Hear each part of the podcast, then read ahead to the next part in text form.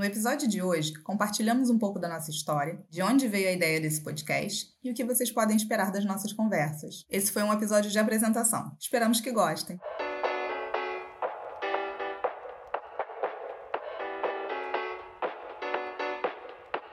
Falar sobre dinheiro é muito mais sobre as nossas escolhas do que sobre matemática. Talvez você deva falar sobre dinheiro, um podcast para quem quer alcançar a independência financeira, feito por uma carioca que já chegou lá e uma paulistana que está no caminho. Eu sou a Vitória Giroto. E eu, a Carol Frigério. Aqui, falar sobre dinheiro não é tabu e a gente ama. Bora?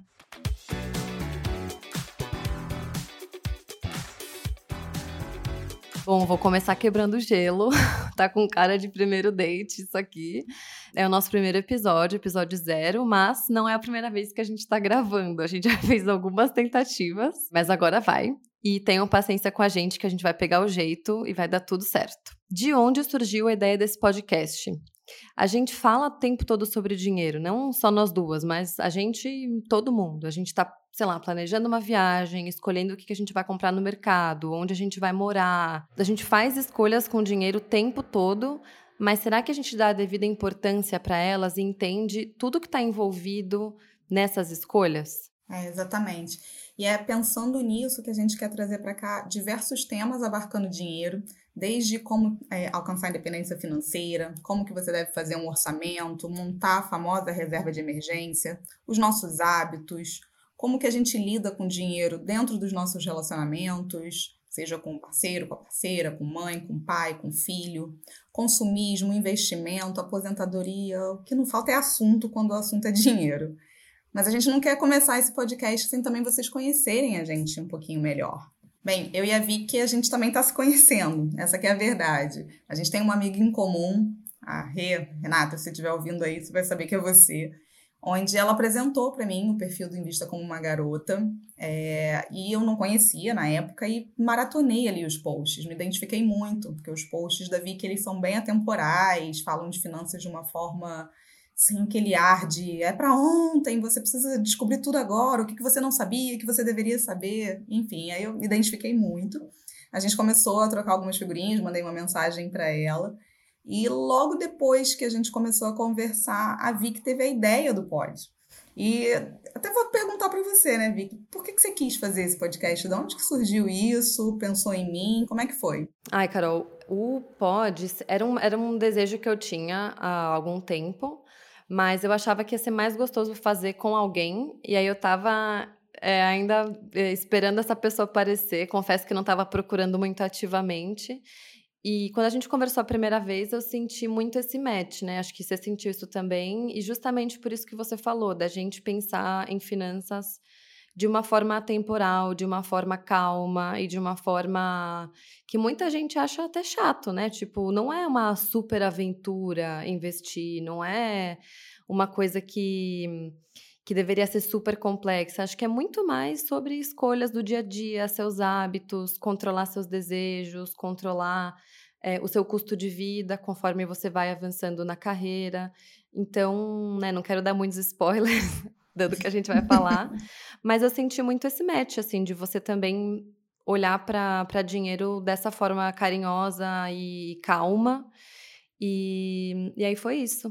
De onde que veio essa a ideia também do Invista? Até antes de eu falar um pouco sobre mim, que eu acho que vale a pena, porque quando você me contou da onde veio a ideia do Invista, aquilo ali eu achei assim muito, muito, muito legal. Acho que vale a pena antes da gente até adentrar mais aqui nesse pod, falar um pouco de onde a gente vem, por que, que a gente resolveu compartilhar tanto sobre esse tema, né? uhum. né? Como é que veio do Invista? O Invista, ele é uma... Ele surgiu lá em 2018, é, já faz um pouco mais de quatro anos.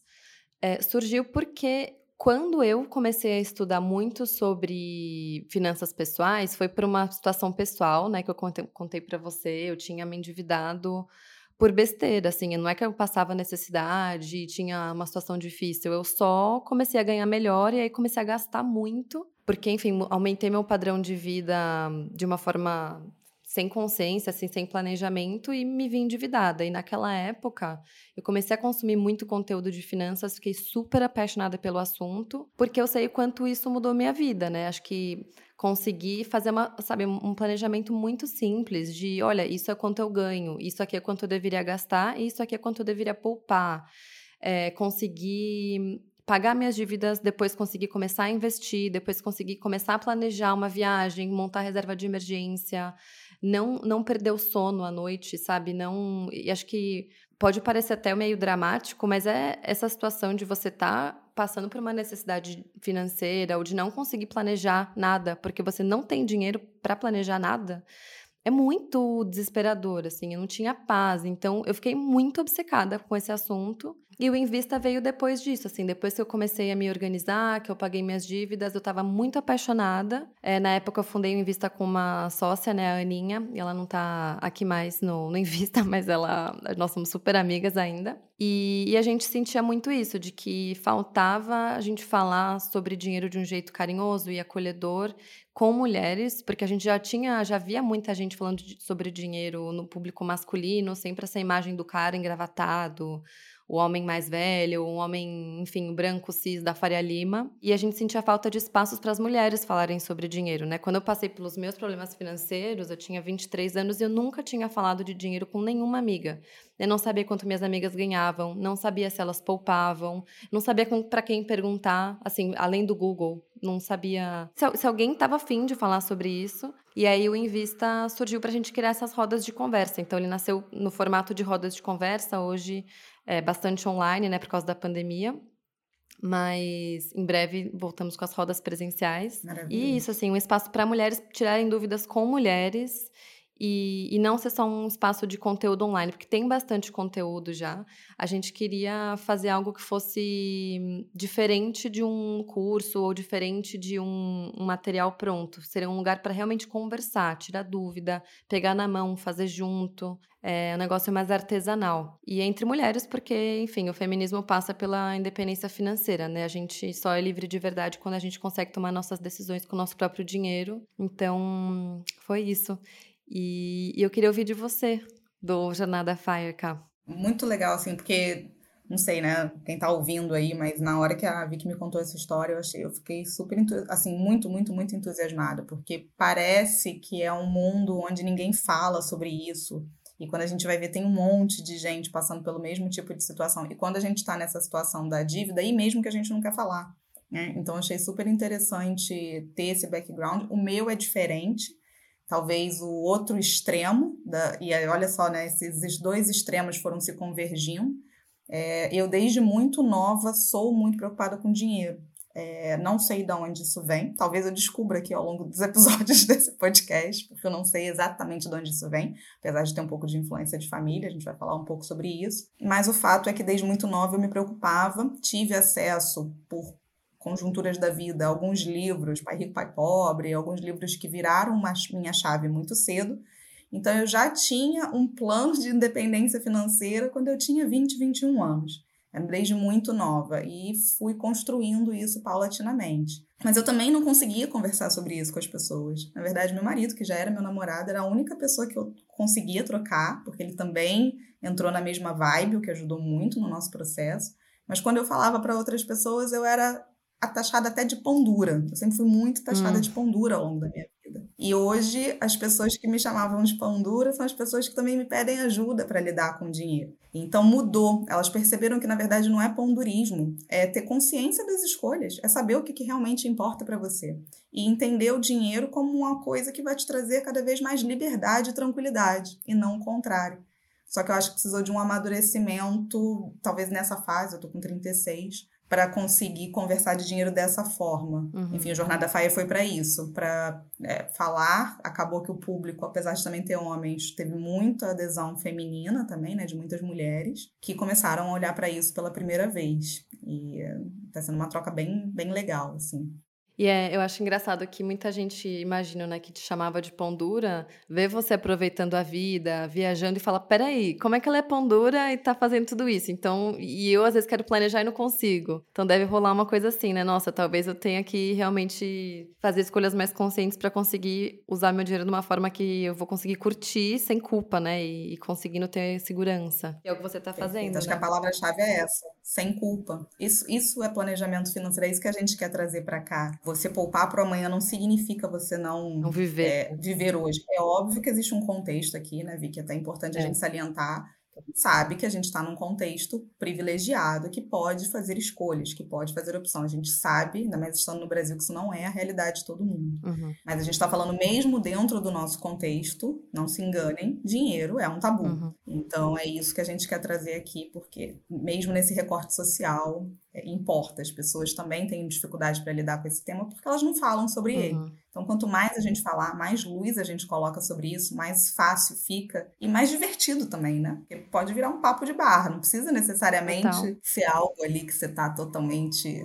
focado ou aprendendo. Não, pode ser uma conversa fluida. Total. E antes da gente continuar, conta de onde veio esse termo FIRE. Não sei se todo mundo que está ouvindo conhece. FIRE vem, é um termo americano, não é de fogo, é Financial Independence Retire Early, então independência financeira, aposentadoria antecipada, digamos assim, mas é muito mais com foco no financial independence, independence né? então na independência financeira do que na aposentadoria. A aposentadoria para a gente tem esse ar meio de. Velhice, né? Ah, é a pessoa que não vai fazer nada, é a pessoa que não vai fazer nada, que parou de viver e que desistiu das coisas. Não é isso. É sobre você quase que poder optar com aquilo que você vai fazer ou trabalhar. É claro que a gente pode tomar decisões, mesmo sem independência financeira, com relação ao nosso, trabalho. Isso é claro, a gente não precisa esperar alcançar a independência financeira para trabalhar com aquilo que se ama. Mas é um fato que quanto mais independência financeira você tem, mais autonomia você também tem para exercer atividades que você gosta e, eventualmente, essa é a aposentadoria que se chama. É você trabalhar sem depender do dinheiro. E se você também não quiser trabalhar, quiser passar o dia na praia, tudo bem. Mas é, não é isso que a gente acaba observando tanto assim no movimento FIRE. Mal ou bem, nem que seja com trabalho voluntário, muitos fazem mas vão fazer aquilo que realmente querem, deixando o dinheiro com a comida na mesa já garantida. Então, o termo vem daí, não vem de fogo, não. Ai, mas eu acho, eu acho demais você falando desse movimento. Eu acho você muito chique por ter seguido isso. É sério. Gente, se eu tivesse começado com 20 anos que nem você, meu Deus, mas não vou nem ficar chorando as pitangas aqui. Tem muito tempo pela frente ainda para todas nós. Isso vai ser outro é. tema. A gente vai viver muito. Os nossos filhos, então, vão viver acima de 100 anos. Vamos Tem fazer muito um episódio tempo pela disso. frente. Aí acho que agora, Vic, o que, que, você acha? Acho que a gente podia. Gente, é, literalmente eu não sei quais são as respostas que a Vic vai dar, ou vice-versa, porque a gente realmente está se conhecendo. A gente pensou aqui, de repente, até em fazer algumas perguntas para vocês conhecerem um pouco desse nosso background, um pouquinho mais da gente. O que, que você acha, Vic, da gente. Bora. Tá, a gente no começo já deu vontade de sair perguntando várias coisas sobre dinheiro e aí eu pensei antes, espera, onde você cresceu, onde você nasceu, de onde você é? Eu vim do norte fluminense do Rio de Janeiro. Eu nasci em Macaé, que é uma cidade litorânea aqui no Rio de Janeiro. É, com 16 anos eu saí da cidade. Na verdade, eu não tenho família lá, meus pais foram por conta de emprego, eu acabei nascendo lá. Hoje já não tem mais ninguém da família lá. Mas moro no Rio desde muito nova, desde os 16. Fiz intercâmbio, na verdade me formei fora, voltei e vim direto para o Rio. E moro sozinha desde então. Não sozinha me bancando, deixando isso claro, eu era bancada pelos meus pais quando eu estava na faculdade, mas foi um senso de responsabilidade que me deu de, também desde muito nova, porque com 15 anos eu saí de casa para fazer o intercâmbio e depois eu meio que nunca mais voltei. Então acho que isso também conta um pouco de como eu sou, dessa né, de ter que me virar mesmo tendo o apoio financeiro, mas meu pai também me dava o apoio financeiro porque ele sabia que eu ia de alguma forma lidar com aquilo e não colocar os pés pelas uhum. mãos. Então acho que isso também foi um ponto importante nessa jornada. Eu acho engraçado, a gente vai falar bastante sobre isso nos episódios. Parece que cada um veio com um chip na cabeça de como funciona, né, com dinheiro. Porque eu fiz intercâmbio na época da faculdade, eu poupei durante o primeiro estágio para fazer o intercâmbio, dava para fazer o intercâmbio inteiro com o valor que eu tinha poupado, mas por algum motivo, enfim, de como minha cabeça funciona, eu tratava o meu pai como meu cheque especial no intercâmbio. Então, eu podia ter feito um trabalho super legal de falar, nossa, eu, eu, lidei com orçamento, eu aprendi a me virar com o valor contado, passei o intercâmbio inteiro com o valor que eu poupei. Eu só meti o louco, estourei o orçamento totalmente, porque meu pai, me meus pais me, me ajudavam depois. Então, eu acho muito legal ver quem, com as mesmas circunstâncias, consegue criar ou não essa consciência, né? Então, enfim, eu acho isso muito interessante. Acho que a gente vai falar sobre isso em vários momentos, né? Porque cada um é muito louco. A mesma circunstância, às vezes, mesmos filhos do mesmo, da mesma família, cada um lida com o dinheiro de uma forma diferente. Total, isso com certeza merece um episódio inteiro só pra, só pra isso, porque até assim, eu não vou falar sobre isso aqui porque isso é tema de outro episódio, mas nem mesada eu nunca recebi, então o que que explica? Tem algumas coisas que talvez possam explicar, mas o nosso contexto não é tudo. Isso também é muito importante pra gente saber se nosso contexto influencia, mas também não é tudo, é muito da nossa ação. Uhum. Mas enfim, é. senão a gente vai entrar numa outra série. É, já me empolgando. Se deixar, a gente vai que vai. Mas você, você é de São Paulo, né, Vi? Sim, eu sou de São Paulo. Nasci em São Paulo, meus pais também. Cresci aqui. Já viajei, morei fora um tempo, mas sempre, sempre aqui. Legal. Tá. Quais são as suas memórias sobre dinheiro mais marcantes na sua família? De quais você mais lembra e te influenciaram na forma como você lida com dinheiro hoje? Tenho muitas memórias relacionadas a dinheiro com a minha família, principalmente a minha família paterna. Família de italianos que vieram na guerra, que são bem daqueles, né, é, dão valor àquilo que construíram. Mas uma, uma coisa que me marcou muito, até cheguei a compartilhar isso uma vez no Jornada Fire, é que quando eu morava, na, no caso lá em Macaé, eu, a gente morava num bom bairro, mas a gente morava, a família, sou eu, meu pai, minha irmã e eu, quatro pessoas, numa casa de dois quartos e um banheiro. E isso até os sete, oito anos de idade. Só que meu pai tinha uma outra casa de quatro quartos, com piscina, gramadão, grande. E que eu falava, gente, por que, que a gente não mora lá? Por que a gente mora aqui, quatro pessoas dividindo um banheiro? E meu pai falava, não, porque ainda não tá no momento. Deixa o dinheiro trabalhar um pouco mais pela gente. E quando chegar no momento, a gente se muda para uma casa melhor. E aquilo, ele não precisou falar muito. Acho que aquilo internalizou em mim de uma forma. Eu tinha, sei lá, seis, sete anos. Eu só ia nessa casa maior quando o inquilino saía. E ele levava a gente lá porque ele ia arrumar a casa. E aí a gente podia tomar o banho naquela piscina. E de fato, depois a gente se mudou para uma casa melhor. Mas o meu pai já tinha uma, uma garantia que não vinha só do emprego dele, embora ele tivesse um emprego estável. Então eu acho que aquilo foi, assim, não sei, acho que a minha mente foi absorvendo aquilo do dinheiro, trabalhar para mim desde muito cedo, por essa conjuntura familiar, sim, e por outras coisas que foram acontecendo, até o livro que eu fui apresentada na faculdade, enfim, outras coisas. Você, Vicky, o que, que você tem de marcante? Pensei em algumas coisas. É, a primeira é que o meu pai sempre falou uma frase que me marcou muito, com, que, em relação a dinheiro, é, que era viva a sua vida e não a dos outros. Porque vira e mexe eu falava, ai, a fulaninha comprou Nike Shox, ai, fulano já ganhou celular. Na época que a gente começou a ter celular, eu tinha 13 anos. Sabe, ai, fulana viajou para não sei aonde nas férias. E, eles sem... e ao mesmo tempo, tinha pessoas na escola que também tinham uma condição pior que a nossa. Uhum. E meu pai falava, filha, a gente sempre vai estar tá melhor do que alguém e pior do que alguém. Viva a sua vida e não a dos outros. Maravilhoso essa é, frase. Me ajudava, me, até hoje, assim, me ajuda muito. E agora é mais por tempos de Instagram, né? Eu, eu fico falando essa frase pra mim sempre. Gente, isso é tão real, nossa. Mas na prática, assim, acho que as coisas que mais me marcaram foram duas, assim. O, o meu pai teve uma época que eu, eu nunca perguntei para ele, acho que até tô curiosa, vou falar sobre isso com ele no final de semana, mas teve uma época que ele trazia presente todos os dias quase, para mim e pro meu irmão. Ele voltava do, do trabalho e dava um presente pra gente. E ao mesmo tempo tinha épocas em que, sei lá, eu precisava trocar meu tênis, que já tava surrado, e eu queria o tênis X e minha mãe falava: "Não, esse dessa vez a gente vai ter que comprar um tênis mais barato". E eu pensava: "Nossa, por que que às vezes a gente ganha tênis toda semana e por que que às vezes eu não posso comprar um tênis que, sei lá, é da marca que eu quero e o meu já tá todo rasgado, sabe? Tipo, eu sentia que era muito nítido que tinha tempo de vacas magras e vacas gordas, assim. Tipo, uhum. Tipo, sem, era muito demarcado. E a outra coisa é que eu aprendi, não sei se foi só com a minha mãe, espero que ela me perdoe. espero que ela ouça, pode, mas também que ela me perdoe. Mas que eu percebia que muitos momentos de lazer com ela estavam atrelados a gastar dinheiro. E eu, eu levei muito isso para minha adolescência, para minha idade adulta. E, e, foi muito difícil desaprender isso. De ir no shopping para passar o tempo e sempre comprar alguma coisa, de ter um bazar no clube. A gente cresceu num clube em São Paulo, na Zona Norte, o Clube Espéria. Sempre tinha bazar, sempre tinha lojinha. E a gente sempre ia nessas lojinhas. E sem, eu, eu tava sempre lá. E enfim, acho que tempo livre como sinônimo de comprar foi uma coisa que me marcou na infância, que doeu depois para desaprender. Interessante isso daí.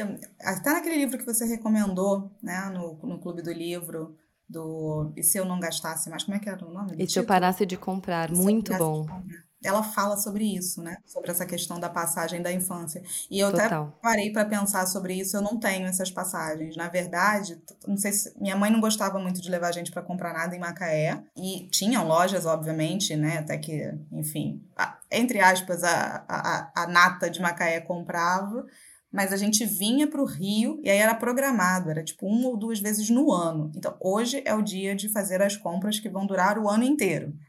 E aí, assim, era quando a gente comprava roupa. Não tinha um limite, mas era como se tivesse um dia determinado para fazer isso. Talvez um outro extremo, né? Não sei. Mas interessante, nunca tinha parado para pensar por esse lado. Ah, eu acho demais os seus exemplos. É, bora para a próxima? Vamos. Quando você começou a ganhar dinheiro e como você entrou no mercado de trabalho, como você lidava com dinheiro naquela época? Cara, essa história eu vou tentar resumir muito, porque ela é boa, mas vou tentar resumir. Meu primeiro trabalho remunerado, eu nunca trabalhei na escola. Né? Todo mundo acha que eu era aquele tipo de pessoa que já estava vendendo alguma coisa. Zero. Nunca trabalhei na escola. Meu primeiro dinheiro foi na faculdade, eu já queria trabalhar desde o início, só que eu queria porque eu queria trabalhar na empresa júnior da PUC. Inclusive, eu fiz administração, normalmente a gente faz administração porque não sabe o que quer fazer, né? No meu caso, eu sabia que eu queria administração e eu sabia que eu queria na PUC porque eu queria entrar na empresa júnior da PUC, que era o meu primeiro trabalho. Sério? Terceiro, é sério. Quando eu voltei do intercâmbio, eu já estava indo na mostra PUC para poder ver os estágios ainda estando no ensino médio. Assim, não, não tô recomendando isso para ninguém, mas é porque é, é, engraçado, né, a história. E aí, quando eu entrei na empresa júnior, não tinha um salário, lá a gente não tinha um estágio. A remuneração era completamente variável. Então, muitos meses sem ganhar nada e alguns poucos meses ganhando até umas boladas, assim, que na época era muito para um estágio. Se eu tô falando de 2005, do nada vinha dois mil, três mil reais, assim, de, de estágio e vários meses nada. Como eu sabia que eu ia passar vários meses sem ganhar nada, eu queria juntar. Eu queria deixar aquilo. Como eu ainda era bancada, como eu disse, na faculdade pelos meus pais, então eu pegava aquilo tudo e juntava, eu não gastava. Talvez, algumas pessoas, né, o pouco que eu já estudei sobre isso, vão falar que talvez seja até uma mentalidade de escassez, porque como você não sabe quando vai vir, você fica com receio e poupa muito. Então, isso talvez também até possa dizer um pouco do porquê que eu era né, me ajudou nesse planejamento. Mas logo depois, quando eu fui para outros estágios, né, eu trabalhei em consultoria, etc., que já tinha ali a remuneração, eu sempre fui habituada a fazer o que você falou, que era ganhou mais, você pode gastar um pouquinho a mais, mas segura o padrão, não sobe o padrão no mesmo nível. Então eu fui fazendo isso ao longo da minha trajetória, o tempo inteiro. Não sei se por essa questão do no início essa renda ser tão variável, mas sempre quando ela subiu, eu segurava um pouco para viver alguns degraus abaixo. Eu gostava. Isso me trazia paz e não me trazia uma sensação de que estou deixando de viver. Pelo contrário, me trazia paz de falar assim: olha, eu sou dona aqui das escolhas que eu quero fazer com a minha vida. Não sei se é certo, não sei se é errado, mas é a forma como eu lidava. Uhum. Eu acho que isso é uma coisa que também a gente vai ver muito aqui, que muita gente às vezes busca certo e errado, né? Uma fórmula, uma uhum. resposta, um guia, mas assim como para várias outras áreas na vida, é, em relação a dinheiro é o que funciona para você, né? Desde que você esteja conseguindo poupar, que acho que isso sim é negociável, né? Óbvio, se você tiver condições, porque de novo, a gente está num país em que a maioria das pessoas não, não consegue, mas se você tiver essa condição e tiver conseguindo poupar, putz, de resto, seu dinheiro são as regras, né? Acho que desde que você seja conseguindo dormir a noite tranquila e conseguindo minimamente curtir a vida, né? Acho que aí não tem muita regra. Mas e você? O seu, você lembra do seu primeiro trabalho remunerado? Lembro. Eu, eu também fiz empresa júnior na faculdade, na FEA, só que tem, não era remunerada, como você falou. Acho que eu nunca vi uma empresa júnior remunerada, na verdade. É, eu era bancada pelos meus pais, morava com eles. E aí eu comecei a estagiar no JP Morgan em 2012, no final do segundo ano da faculdade. Eu poupava muito, era muito certinha naquela época. Eu acho até engraçado que eu falo, nossa, como eu consegui me enrolar com dinheiro depois, sendo que eu comecei tão bem. Porque... E aí depois eu percebi que. É porque eu tinha um objetivo muito claro. Eu tinha um ano e meio de estágio para poupar 20 mil reais, que era o valor que eu precisava para o intercâmbio. Eu poupava todo mês, o dinheiro caía, uma parte eu podia gastar e uma parte eu nem olhava. Na época eu poupava ele na poupança. Isso foi um grande aprendizado para mim, olhando para trás depois de vários anos, eu percebi, falei, nossa, quando eu tinha um objetivo claro, eu seguia. E depois, quando eu comecei, eu fui efetivada e me formei, eu não tinha mais um, um deadline, né? Não tinha uma meta clara. E aí virou, virou uma, uma zona. Mas foi essa época. E como suas amigas te enxergam em relação a dinheiro, Cá? Ah, já dei um pouco do spoiler. Eu acho que antigamente, mais como pão dura. Não aquela que não saía ou que era antissocial, porque isso realmente, assim, eu tenho os mesmos grupos de amigas desde muito tempo mas como aquela assim, ah, porque é a Carol, porque é a Carol. E aí, depois de um tempo, elas começaram a, acho que a mudar o pão dura para planejada. Então era sempre muito, a Carol é vista muito como planejada e disciplinada. É uma característica forte realmente minha, a questão da, da disciplina. Eu já fiz essa pergunta. Quando você pensa em mim, você pensa em quê, né? E o que mais vem é disciplinada. Ai, tenho medo de fazer essa pergunta. É interessante. Eu, eu fiz, eu fiz uma. Foi antes de criar o Jornada Fire. E apareceu muito essa questão da disciplina. Eu acho que hoje é mais em termos de planejada e disciplinada e menos de pão dura, porque eu acho que o pão dura era quando elas me viam mais negando coisas que para mim não fazem tanto sentido, de vestuário. Não, não que eu não tenha tido os meus picos. Acho que toda mulher, talvez homem também, passa por alguns momentos que você compra mais do que você deveria. Todos é. nós já passamos uhum. por isso. Mas nunca foi uma característica minha marcante. E me incomodava e me incomoda ainda até hoje pagar coisas que eu entendo que são caras, que as outras pessoas não entendem. Mas não me incomoda gastar dinheiro com aquilo que eu dou valor. Viajar, bicicleta, né? Na época que. Mas é a mesma bicicleta desde que eu comecei para outras pessoas que não pedalam, aquilo é um absurdo de caro. Mas para mim valia a pena. Então eu, eu, eu nunca me enxerguei como pão dura por isso, porque quando eu dou valor, eu não tenho problema nenhum em pagar. Mas quando eu não dou só porque todo mundo tá fazendo, aquilo me dói. Aí aquilo me dói. Uhum. Quando as pessoas falam de loteria genética, para mim loteria genética é eu já você já vi programada do jeito que você do jeito que você pensa, acho incrível. É, eu tive que eu sempre fui, acho que eu cresci bem consumista, então para mim foi difícil aprender tudo isso que você tá falando e eu valorizo muito. Por isso eu acho demais quando você fala, ah, para mim é natural que eu falo, ai, ah, queria. Mas é muito bom ouvir isso, porque é exatamente por eu entender que as pessoas não podem ter a mesma régua, né? Nem todo mundo, cada uhum. um é diferente. O que para mim pode ser natural, para outra pessoa pode ser um esforço gigantesco. Assim uhum. como para mim outras coisas também são um esforço muito gigante. Sei lá, Sim. me vestir bem para mim é um esforço. Não é uma coisa que é natural. Eu acho que uma coisa que tem a ver com isso que a gente está falando, que a gente vai trazer muito nos episódios, e acho que a gente traz nos nossos perfis, é de você ser gentil com você mesma, né? De não ficar se martirizando e, e se comparando. E aí eu vou voltar no conselho do meu pai: viva a sua vida e não dos outros, porque cada um tem uma dificuldade diferente, enfim, e, um, e uma facilidade diferente também. Mas e você, Vicky? Você não respondeu é, isso que eu ia falar. O que, é que suas amigas? Eu não sei se me vem como planejada, mas eu, o que eu ouço bastante de comentário é de, tipo, ah, você manja de investimentos como se fosse uma língua que eu não sei falar e você sabe, uhum. sabe?